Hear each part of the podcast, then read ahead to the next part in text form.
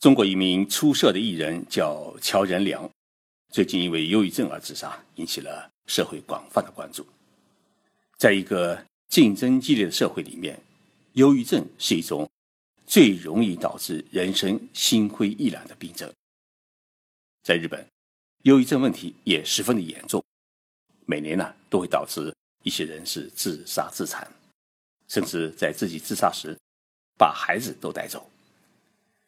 忧郁症正在成为一个人类社会的一个共同的现代疾病。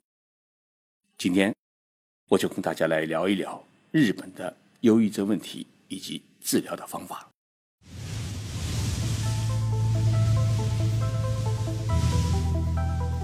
任你波涛汹涌，我自静静到来。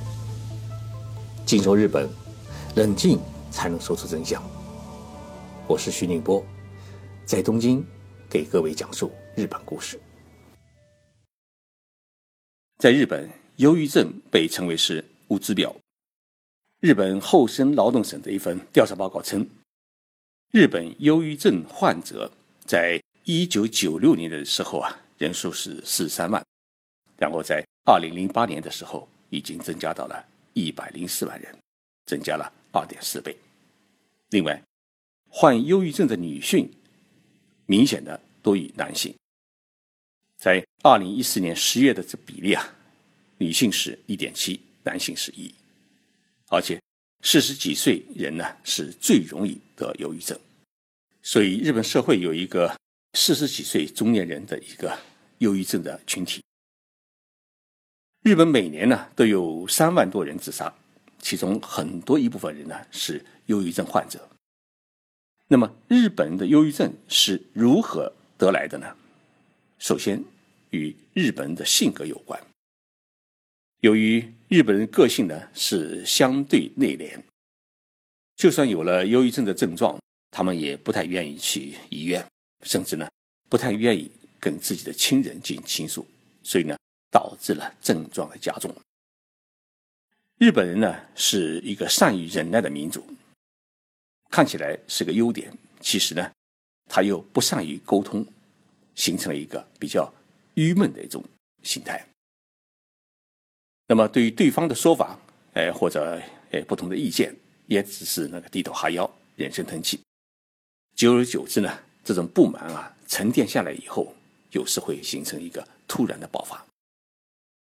每年的五月，日本的忧郁症患者呢会突然的增加，而且是。年轻人居多，日本有一个专用的名词叫做“五月病”。原因是每年的四月是日本一个新的财政年度的开始，那么四月份呢，很多的年轻人走上了工作岗位，成为社会人。面对新的工作岗位，很多人呢不适应，而且日本的公司对于新人的要求是十分的严厉，通常是前辈会欺负后辈。这已经成为一个社会通病，而新的公司职员呢，因为没有工作经验，所以在刚刚开始工作时候，他也存在一种惶恐的心理。那么，工作一个多月以后，就会出现一种忧郁症的症状。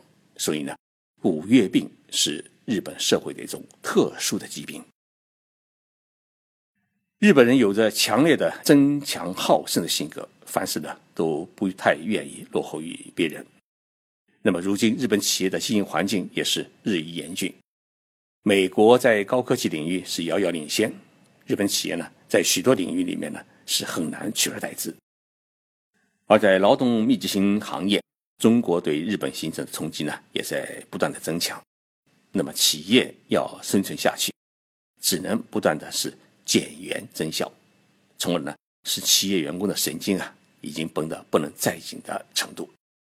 而那些在各个企业重要岗位上担岗的骨干们，他们的压力呢，要比一般的员工来得更大。日本大多数企业呢，至今依然是奉行终身雇佣制，一般呢绝不会因为工作没有业绩而解雇员工。但是问题在于社会的气氛，日本的社会文化呢是强烈的崇尚强者，弱者呢。是很难被社会所接受和得到同情。那么，一个人拿不出一个像样的成绩来的话，在日本社会是根本没有立足之地，甚至呢，同事也不太愿意与他交往，他会明显的感觉到自己的冷落和孤独。日本人的集体观念又十分强，许多企业员工就是以企业为家，将自己与企业视为一个命运共同体。一旦不为自己所在的企业所接受，他们就会感到莫名的恐慌。那么，这种恐慌就会导致人精的错乱，从此呢，情绪是一落千丈。这样的事情呢，在日本的公司里面是经常的发生。同时，由于公司员工。因为一些问题上面无法处理好与上司的关系，也使得自己的整天陷入一种紧张和不安的状态。对于公司业绩下滑的员工，日本企业一般不会让其下岗，但是会改变他的工作，比如说从原先是独当一面的骨干变成一个无所事事的闲人，甚至会让这些人呢坐在窗边，上班时别人是忙得不亦乐乎。然后呢，这些人就开着窗外发呆。有着强烈上进心的人，谁都不愿意接受这样的安排而无动于衷。没几天呢，闲坐下来，自然会心里发毛，然后是紧张情绪是不断的加剧。那么在无法排解这种紧张情绪的情况之下，那么忧郁症呢，自然是不期而至。另一个原因是，由于日本社会呢人性比较淡薄。子女工作以后啊，往往会离开家庭，一年也最多回家去看父母亲一两次。他平时啊，心里如果有什么疙瘩的话，也无处诉说。如果生活和工作突然发生变故，很容易导致呢急性忧郁。另外呢，日本人是生性很怕打扰人，即使心中有万般的痛苦，也不会在深更半夜跟自己的闺蜜啊或者好友啊聊天。来倾诉自己的忧闷，他是怕打扰好友的休息，影响好友的心情。二零一四年八月呢，日本曾经发生过一次惨案。日本一位世界级的再生医学权威，名字叫山井芳树，因为卷入了他的部下的一个新型万能细胞的造假丑闻，在神户市的理化学研究所大楼里面呢，是自缢身亡。对于市井的自杀。日本的学术界和社会舆论呢，是普遍感到惋惜。日本理化呃研究所的人员呢承认，他说在市井自杀前十几天呢，就发现他的呃心神是不宁，神情恍惚。但是大家呢后来都很后悔，没有对他采取必要的保护措施。市井呢很可能就陷入了一种急性忧郁的精神状态，难以自拔，而最终选择了自杀。日本皇太子妃雅子呢，哎，得忧郁症已经是十几年了。这位十分出色的女外交官，在嫁入皇室之后啊，宫内厅呢不让她继续从事外交工作，而是要求她呢尽快升职，并隔绝了她与以往的同事和朋友的交往，以避免呢发生像戴安娜式的那种婚姻危机。这些原因呢，都导致了雅子妃的忧郁症的严重。虽然宫内厅动用了最好的医生，使用了最好的医疗方法，那么一直到现在为止，亚子妃的忧郁症还得不到完全的治愈。除了日本人的个性以及人间关系的冷淡之外，经济问题也是导致忧郁症患者增加的一大原因。上个世纪九十年代，日本经济泡沫破裂以后啊，陷入了失去的二十年。那么。经济是直线下滑，人们的收入呢也是每况愈下。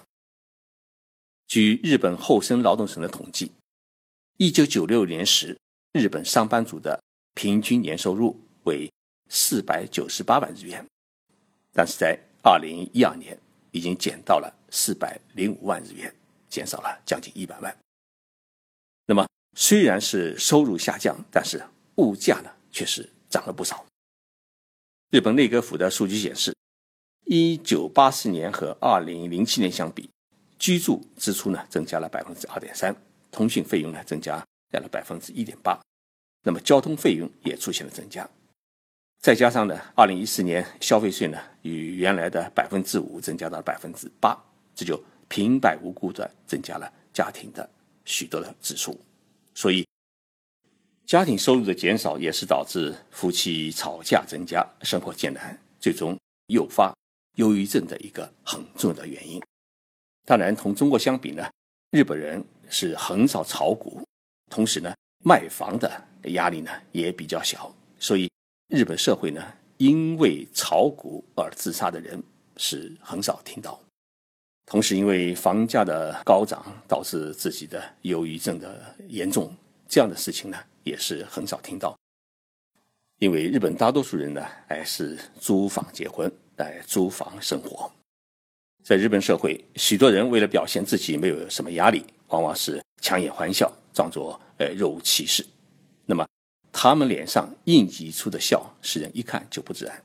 还有些人呢，索性是一言不发，每天在公司里面是埋头工作，只是上班和下班时呢，与门卫打一个招呼。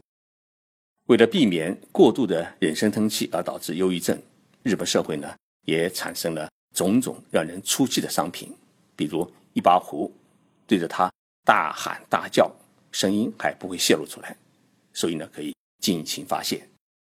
前几年日本还流行过呃摔盘子屋，下了班的年轻人啊跑到摔盘子屋去摔牌子，发泄心中的忧闷。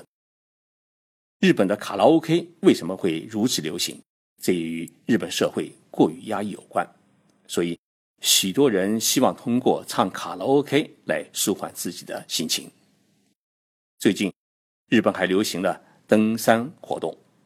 到了休息天，无论是年轻人还是老年人，都会组成各种登山队去爬山，通过疲劳运动和融入大自然的环抱来陶冶自己的心情。那么，得了忧郁症后，日本它是一个怎样的一个治疗方式？日本医师协会呢有这么一个建议：当你发现自己焦虑不安、心情低落、提不起干劲、对周边事物失去兴趣、晚上呢睡不着觉，有这样症状的时候啊，请直接去医院呢向医生咨询。忧郁症在发病初期是最需要医生的良好指导，适当的吃药和医生给予你的心理治疗是防止忧郁症严重的最有效的办法。那么，在发现自己患有忧郁症之后啊，千万在自己的精神世界里面不要把它当做是一种疾病，而最好是把它看作是一种压力导致的一种精神紧张。所以，日本的忧郁症的治疗方法是鼓励患者暂时离开烦恼的环境，比如说公司、家庭，去接受短期的疗养性治疗。如果不愿意住院，那么多听听音乐，多外出散步。多与朋友交流，同时呢，有意的去参加一些体育活动。日本有一位呃艺人名叫冈村龙司，他得过比较重的忧郁症，经过两年的治疗，他的病情呢已经完全治愈。后来他写了一本书，谈自己如何治疗忧郁症。他说最有效的办法呢有四条：第一，每天早晨呢。在太阳出来时啊，出去散步，沐浴阳光。第二，每天给自己写成功心得，比如说今天自己做了饭啦，自己洗了衣服啦，自己上网买了东西啊，不断给自己以肯定和鼓舞，提升信心。第三呢，买自己喜欢的新床和新被套，让自己感觉到有一个可以熟睡的新床，提升睡眠的质量。第四呢？要吃一些补脑的营养品，因为忧郁症不仅仅是心理的疾病，与人脑中缺少某些营养也有关系。在收听我这个节目的朋友当中，一定也会有忧郁症的朋友。那么得了忧郁症以后啊，是不必紧张，自己要仔细分析一下原因，哪些因素导致了自己精神压力的增加，然后呢，把这些因素也给它排斥掉。然后适当的吃些药，多接触社会，多接触大自然。要记住一句话：天塌下来还有一个地，世上没有跨不过去的坎。人生呢有一时的低谷，但是绝对不会永远是低谷。人生呢一时没有钱，但是绝对不会一辈子没有钱。要相信自己是优秀的，相信自己的人生一定会美好。徐老师始终陪伴着你们。